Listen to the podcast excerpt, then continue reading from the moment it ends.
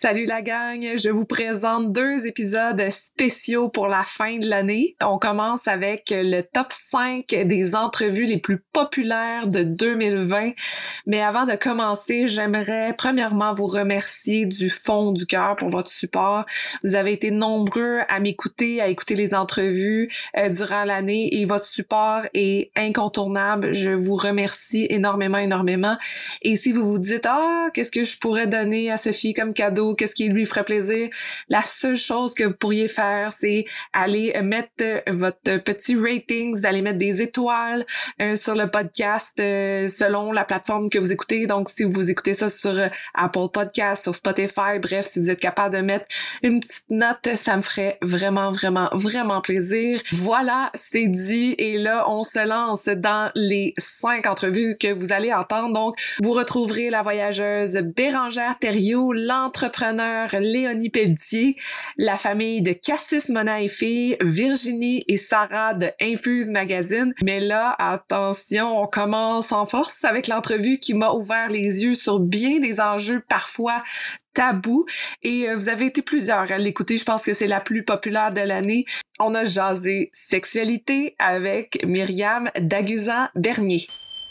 Quand je parlais de sexe, beaucoup de gens me chuchotaient à l'oreille, me disaient comme, fait que c'est quoi la façon pour avoir un orgasme?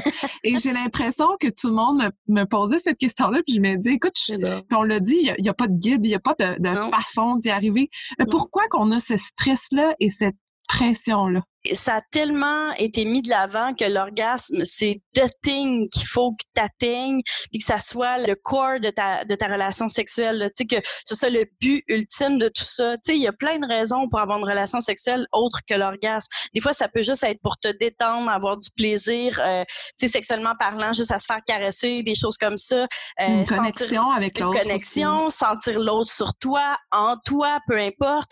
Tu sais, il y a pas juste, tu sais, l'orgasme ne devrait pas être une injonction parce que, mm-hmm. euh, ben, premièrement, tu sais, si on est fatigué, on est, il y a plein d'éléments qui font en sorte que quand tu arrives, ça se peut que tu sois à, ça, là, genre à, à, à, quelques millimètres de l'atteindre, ben ça marche pas, ça tombe, ça, tu sais, il y a des raisons X, t'as entendu, j'ai-tu ton chat gratter à la porte, puis ça t'a gossé, pis non mais tu sais, c'est des ouais, comme ça, mais c'est juste pour revenir au fait qu'on est des êtres humains, on est, on est imparfait, imparfaite, puis on peut pas être des machines qui reproduit la même sexualité parfaite à chaque fois. Je pense que cette injonction à l'orgasme-là vient aussi beaucoup de la culture populaire. Tu sais, dans les films, là, je veux dire, euh, souvent, c'est des relations hétérocentriques. On va voir dans, dans beaucoup de films, mettons, l'homme va prendre, bon, la personne de, de, sexe masculin va prendre la personne de sexe féminin, la cote sur le mur, la pénètre en 30 secondes d'écart. Je sais pas comment ils font ça, debout, genre sur un mur.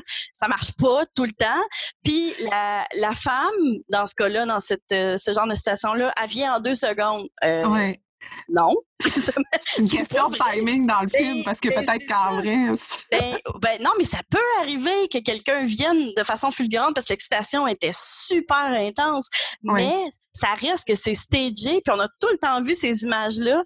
Fait que, tu sais, moi, je me rappelle quand j'étais jeune, je voyais ces films-là, puis j'étais là, hey, c'est bien intense, ça. Puis c'est à chaque fois, puis tu sais, de venir ensemble au même moment, tabarnouche, euh, c'est se demander beaucoup, là. Fait que ça fait des, des couches de, de stress qui s'accumulent.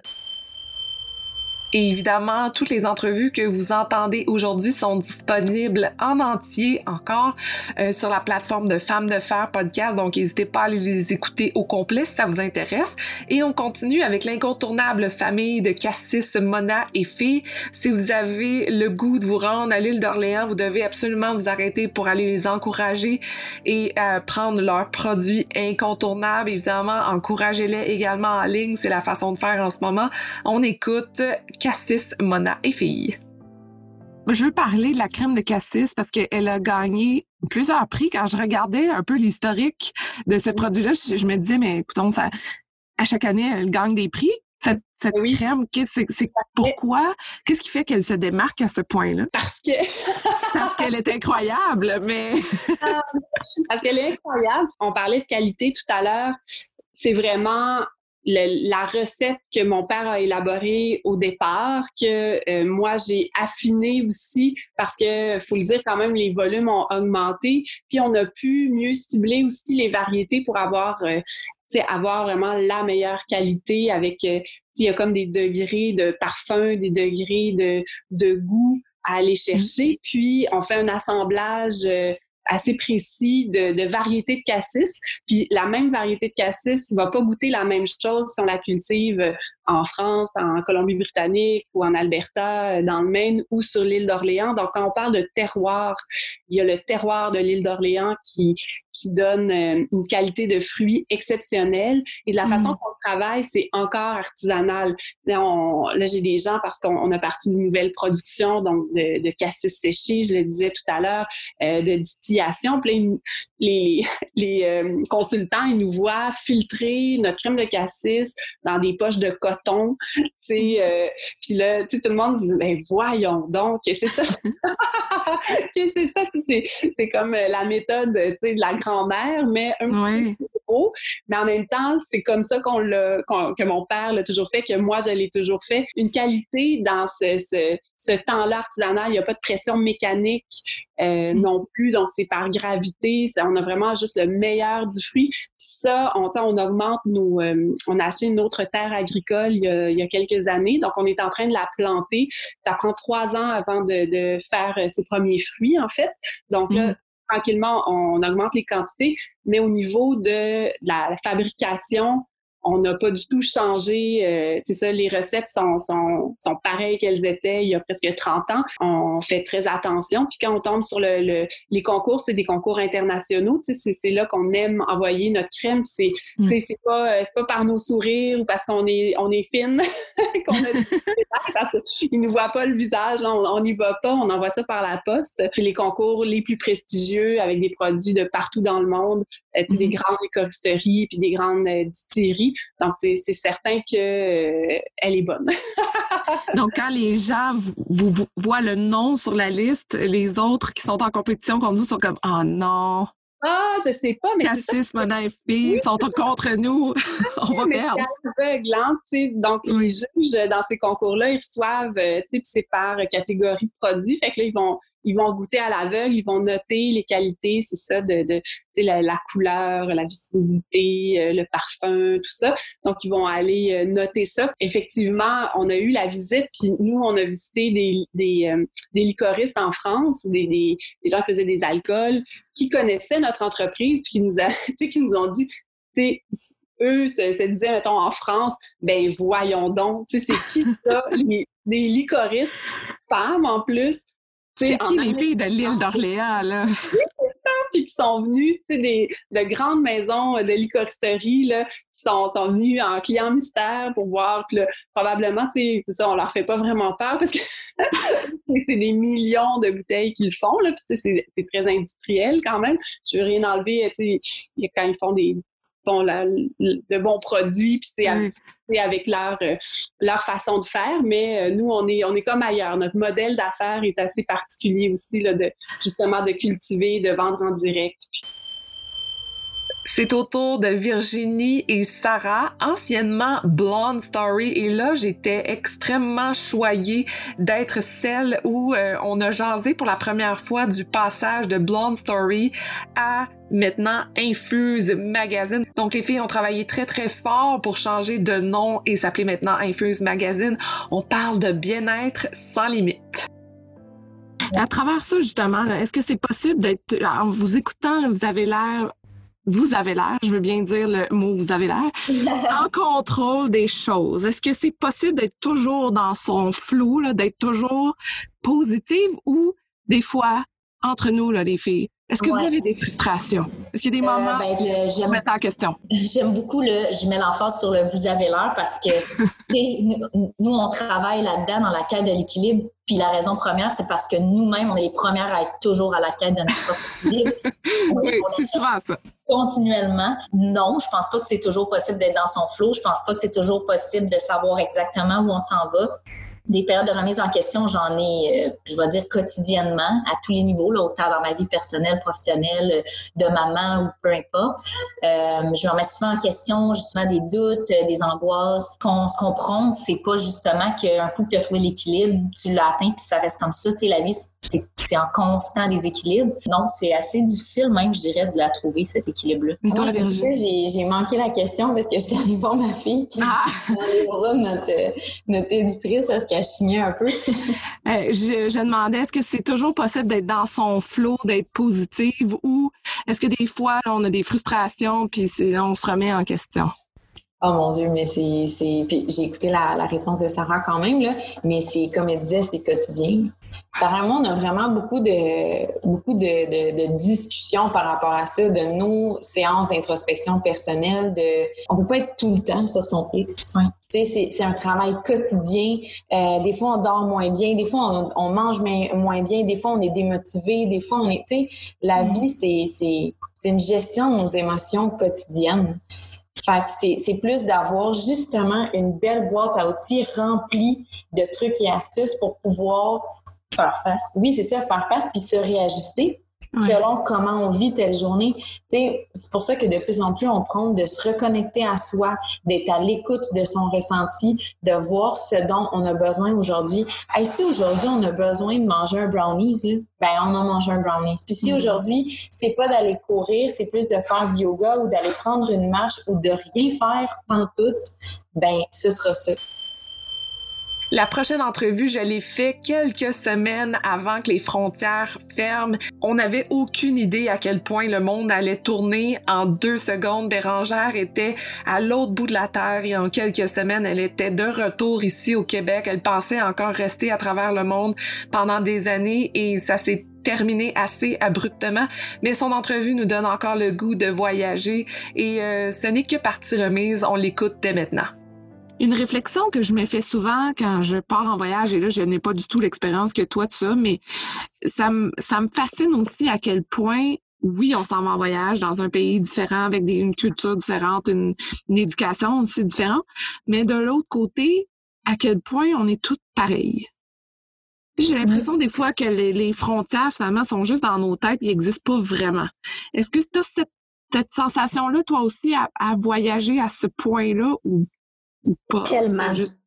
Non, tellement. Tu as, totalement raison. En fait, euh, quand on fait l'effort d'enlever nos préjugés, d'aller au-delà de, du, fait qu'on n'a pas la, on pense pas avoir la même opinion avec quelqu'un, tu sais, finalement, on, est plus ouvert à avoir des bonnes discussions avec des, les gens, puis à mm-hmm. apprendre des bons comme des moins bons côtés, tu sais, de leur culture. Euh, j'ai la conviction, là, comme je le dis toujours, que 99,9 des citoyens sur la planète sont bons ont une mm-hmm. bonne volonté à la base. On est tous des gens qui essaient d'être heureux, qui on, veut, on travaille, euh, on gagne, on gagne notre vie, on, on, essaie de devenir de façon générale une meilleure personne jour après jour. Justement, en voyager, on, ça nous challenge beaucoup sur, sur nos bases, tu sais, qu'on, ce qu'on a appris en le fond euh, depuis qu'on est tout petit dans notre pays, puis ça nous fait réfléchir, évoluer. Mm. Puis finalement là, quand on on s'assoit à côté de quelqu'un, peu importe dans quel pays, tout le monde est pareil, tout le monde veut la mm. même chose, tout le monde est... Mm. Tu sais, les gens disent souvent, t'as pas peur une fille seule.